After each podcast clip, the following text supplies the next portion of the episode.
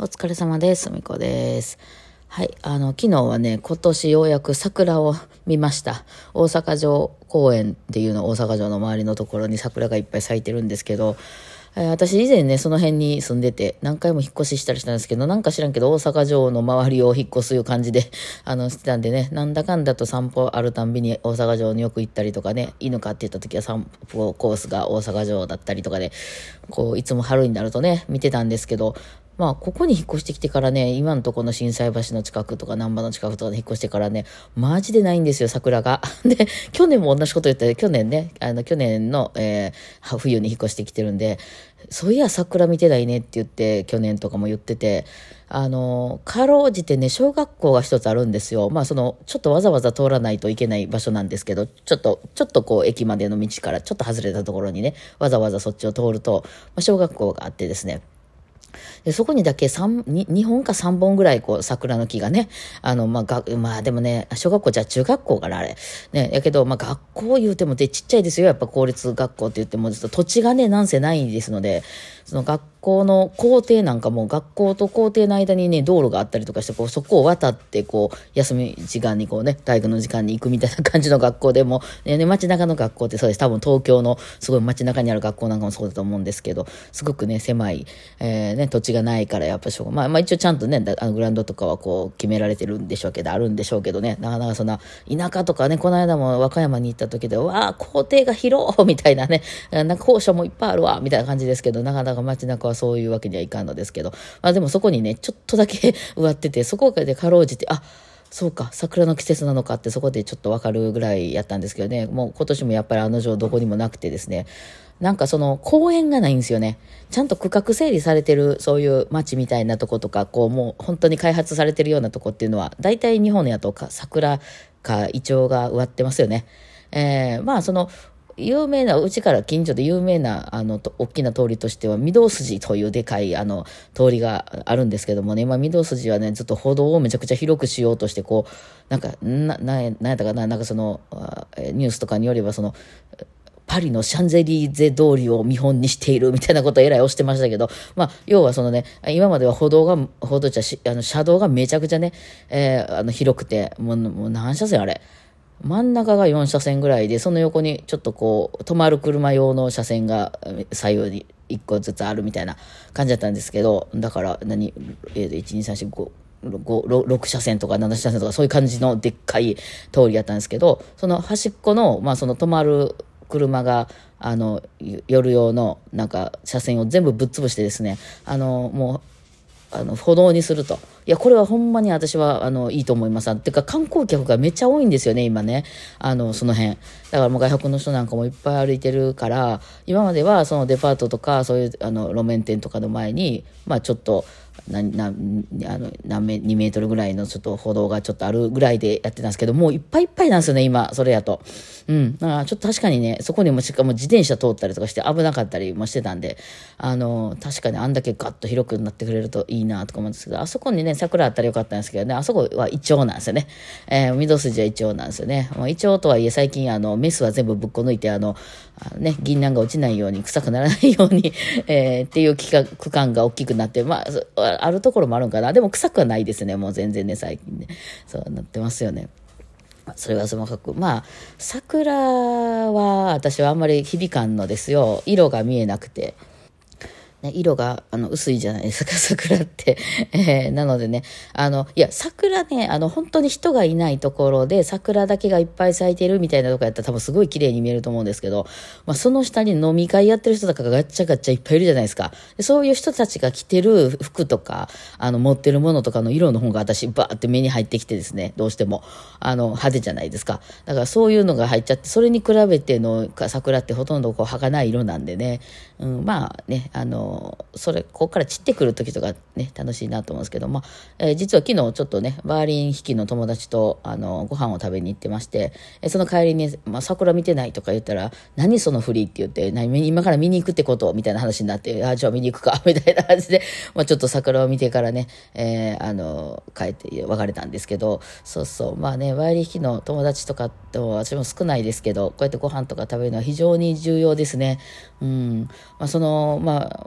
こういうバイオリンの話とかね、まあ、してるとやっぱりバイオリンとかっていうのは、まあ、趣味で習ってらっしゃる方が多くてうちの特に私の周りでの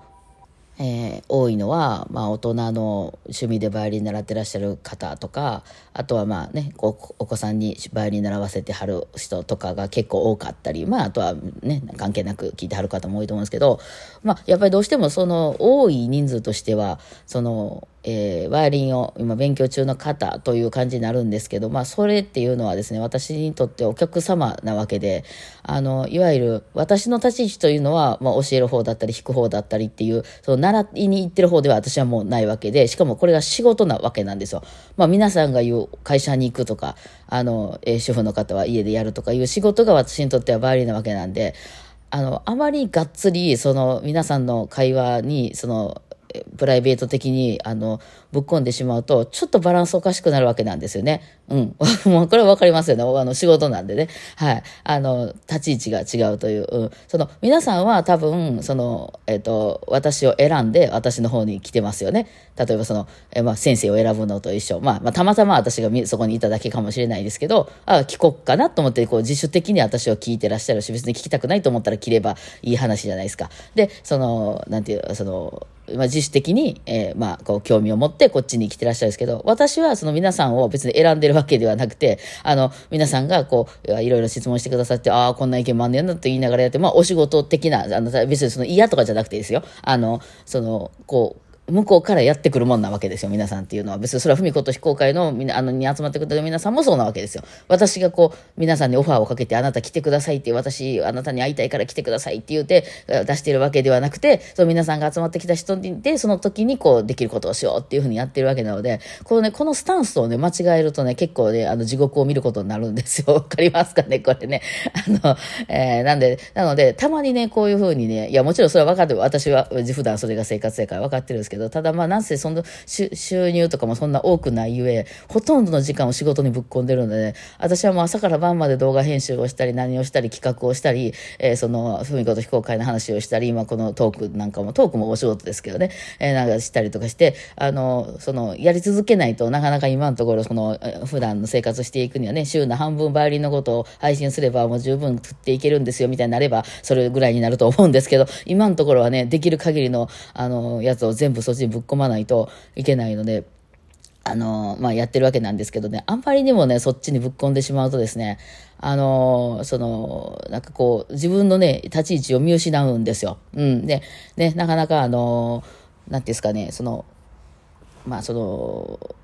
方向として私の方にこう面白いそうと思って向かってくれる人は、ふみこさんってこんな人よねとか、あとこれね、バレの先生と生徒もそうなんですけど、うちの先生こんな先生なんやねんとか言ってね、別にいいも悪いも合わせてね、えー、って言えるんですけど、これお客様のことは言えないじゃないですか。いやもうこんな変わった人いたよとか、まあそういうのちょっとネタで言うたりすることはありますけど、いやもうそれ、あの、例えばこれは私が、あの、音楽教室の先生やったら生徒さんのことで、この生徒さんひどかったわって書いた瞬間クビですよね、そんなもんね。だから、まあそういう立ち位置があるわけなんですですよね。なので、ちょっとね、がっつりハマりすぎると、こう趣味の世界だけにね、これがもうちょっとわかりやすい、例えばなんかこう、物を売るとか、ね、売る、売るもね、これも好きなもの売ってる人もいるもんね。えー、やけどなんかこう、あの、わかりやすいもんやったら、その、何もそこに期待値は生まれないんですけど、やっぱり皆さんがこう、なんですか、趣味の世界で楽しみたいとか、もっとうまく弾きたいとか、いろいろやってはるところに、その私もそう思うよね、みたいな感じに入っちゃうと、これ地獄を見るわけなんですよね。まあ、つまりこれをまあ聞いてらっしゃる音楽教師の先生とか、あの、そういう指導者の人たちが、あの、がいるのかどうかわかりませんが、まあ、小学校の先生なんかでもそうですよね。うちの今年の担任全然あかんとかは言えますけど、あの、教わってる方はね、うちの今年の生徒最悪とかは絶対言えないですよね、先生側はね。まあ、もちろんいいケースもあるし、悪いケースもあるでしょうけど。で、そうなるときに、じゃあどうするかっていうと、その人たちはそういう話をどこでしてるかっていうと、同業者同士でしてますよね。えー、こんなことがあった、あんなことがあった、いいことも悪いことも含めね。なので、まあ、これは非常に重要なんですよ。あの、バイオリン弾き同士がね、喋る、こんなお客が来た、こんな生徒さんが来た、みたいな話とか、あの、ちょっとここはよくわかんなかった、みたいなのも、あの、それはやっぱりね、同業者じゃないと、あの、喋れないっていうので、まあ別に大してこと喋ってないですけどね。ただその視点を、まあそれこそ私の好きなゲームで例えるのは F FPS とかじゃないですけど、こう、ぐーっとあまりにもその、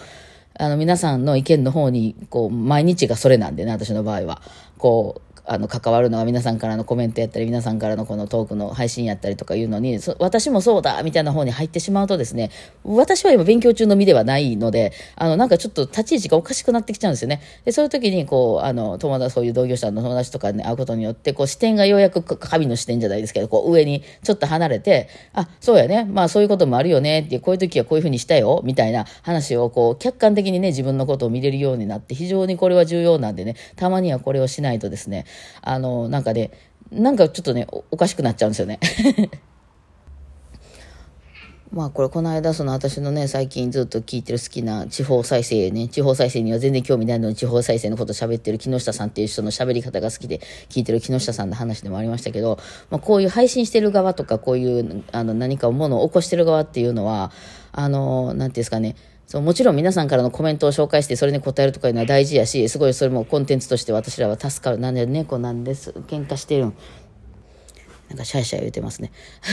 あの、あの、大事やしね、そういう質問とかに答えたりするの非常になんかね、あの、ネタとなって助かるんで、皆さん質問とかはどんどんくださいね。なんですけど、ただその、出すコンテンツをそ、の、リクエストにあまりにも答えてしまうとですね、これね、あの、あの、なんて見てくれる人が減っていくんですよ。ね、あれ、あれ不思議な現象で、例えば、こんな動画出してくださいとか、こんな曲弾いてくださいっていうのに、まあ、こっちも、あ、それを出そうと思ってたとかね、そういう曲いいなと思った場合は全然やればいいんですけど、そうじゃなくて、えー、そういう意見もあんねや、じゃあ一回やってみようと思った時に、びっくりするぐらい再生回数ままんないですね。それはだからね、こっちがね、ちゃんと見悔やめないといけないよっていう話をね、よく木下さんとかもしてるんですけどね、あ、わかるわかるというような話をね、まあ昨日してたりもね、しました。まあというわけでちょっとだいぶリフレッシュできましたんでね、またね、今日から頑張ってね、いろいろやっていきたいと思いますます。はいはい。ではそんなわけで今日お疲れ様でした。